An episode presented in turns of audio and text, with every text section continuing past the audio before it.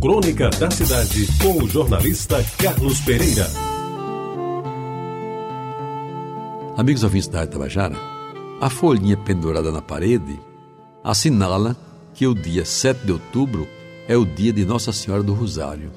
Eu que nasci e me criei em Jaguaribe tenho muito a ver com a Virgem do Rosário, até porque foi na sua paróquia que aprendi a rezar, que ajudei a celebrar a missa e que comecei a namorar, tudo no seu devido tempo, é claro. Ocupando este espaço e este tempo em anos anteriores, eu já lhes falei sobre a construção da bela Igreja do Rosário.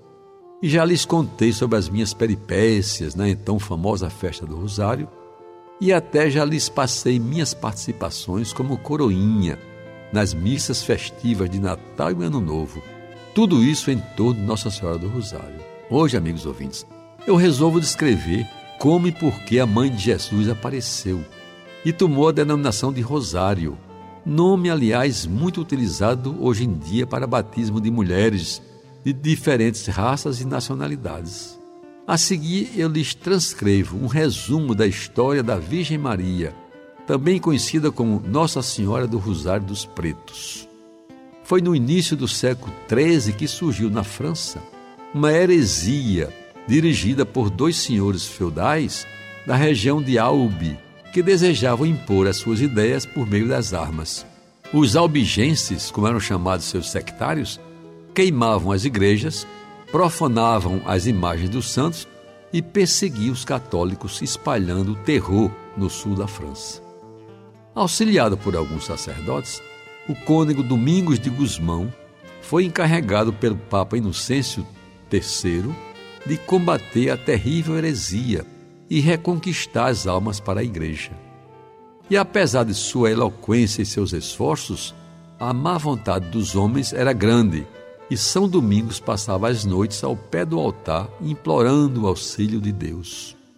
Certo dia, enquanto rezava em sua cela, lhe apareceu a Virgem Maria, sob uma nuvem luminosa, e lhe ensinou um método de oração, lhe garantindo que daria resultados maravilhosos.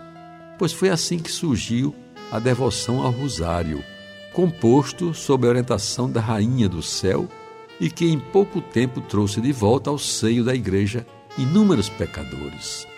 E São Domingos, a fim de perpetuar o esforço missionário que começara com tão férteis resultados, fundou a Ordem dos Dominicanos, com a missão de propagar a devoção do saltério de Nossa Senhora, que logo se estendeu por diversos países da Europa. A consagração definitiva do Rosário foi por ocasião da famosa Batalha Naval de Lepanto, ganha pela cristandade a 7 de outubro de 1571. Enquanto a armada cristã lutava desesperadamente contra os turcos, o povo em Roma rezava a oração ensinada pela Virgem Maria.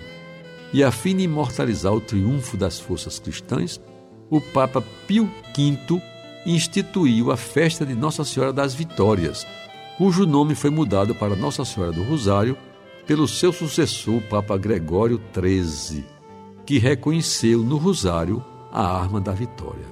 No século XIX, todo o mês de outubro foi dedicado pela Igreja Católica a esta piedosa oração.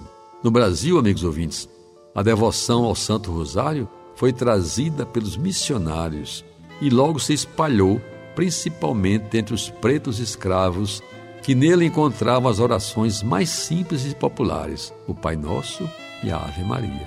Eles usavam o rosário pendurado no pescoço e, depois dos trabalhos do dia, reuniam-se em torno de um tirador de reza e ouvia-se então no interior das senzalas o sussurrar das preces dos cativos. O texto era toda a liturgia dos pobres, dos que não sabiam ler nem escrever, mas que elevavam sua alma na contemplação dos mistérios da vida de Maria e de seu filho Jesus.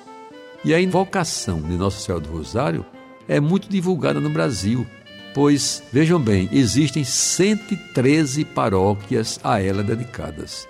Algumas são obras-primas da arquitetura e decoração, enquanto outras se constituem apenas em modestas ermidas brancas de paredes caiadas.